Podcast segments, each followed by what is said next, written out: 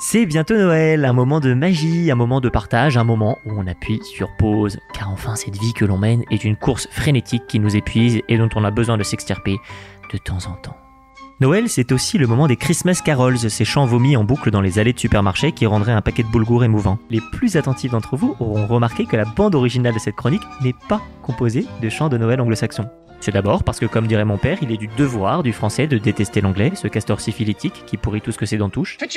C'est aussi, et c'est surtout, car cette année Noël sera un peu particulier. Les fêtes de fin d'année se feront en petit comité, pas plus de 6 adultes à table, pas de grandes familles réunies. Alors le 24 au soir ou le 25, une chaise en particulier restera désespérément vide.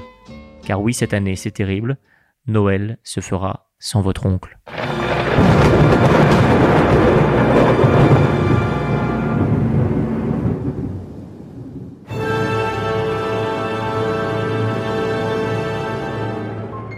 Noël sans son oncle, c'est comme le sapin sans les boules, on comprend l'idée mais la magie n'opère pas.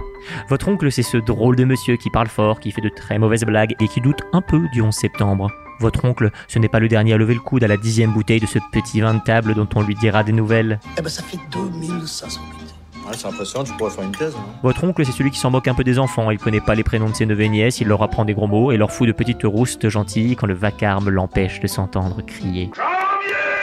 Votre oncle, c'est celui qui fait des cadeaux un peu nuls, sauf quand c'est votre tante qui s'en charge, bien sûr. Votre oncle, enfin, c'est celui qui se chamaille avec votre père quand ça parle politique à table. Jeune, le seul fossé qui les séparait était celui du parc où il se jetait à corps perdu dans d'épiques batailles de marrons. Le temps, ce salaud, a élargi le fossé. Noël sans son oncle, c'est infiniment triste, c'est affreusement calme, on dirait un Noël anglais, tiens.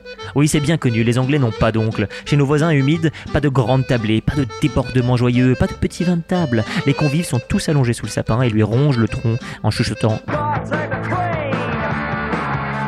des épines plein la bouche. Attention camarades, il nous en faudrait peu pour sombrer du mauvais côté de la Manche.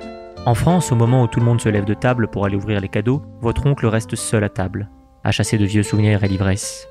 Vous ouvrez vos Lego Star Wars, mais en levant la tête, vous voyez au fond de la pièce votre père qui s'approche doucement de son frère. Il lui met la main sur l'épaule pour l'aider à reprendre ses esprits. Il se regarde en souriant, des marrons plein les yeux. Il faut d'autant plus les honorer, ces sublimes ivrognes, ces belles âmes, que c'est magnifique, c'est le cours des choses. J'ai fini par moi aussi devenir oncle. Alors partout où ils sont, partout où nous sommes, levons nos verres à ces chaises vides qui parfois le sont pour de bon, à ces soldats de Noël dont la présence même est un cadeau, dont la voix porte fort, dont le verbe est haut, dont le souvenir serre le cœur. Une fois le toast bu, avant que le prochain soit servi, lançons avec tendresse. Tiens le coup tonton, on se voit l'année prochaine.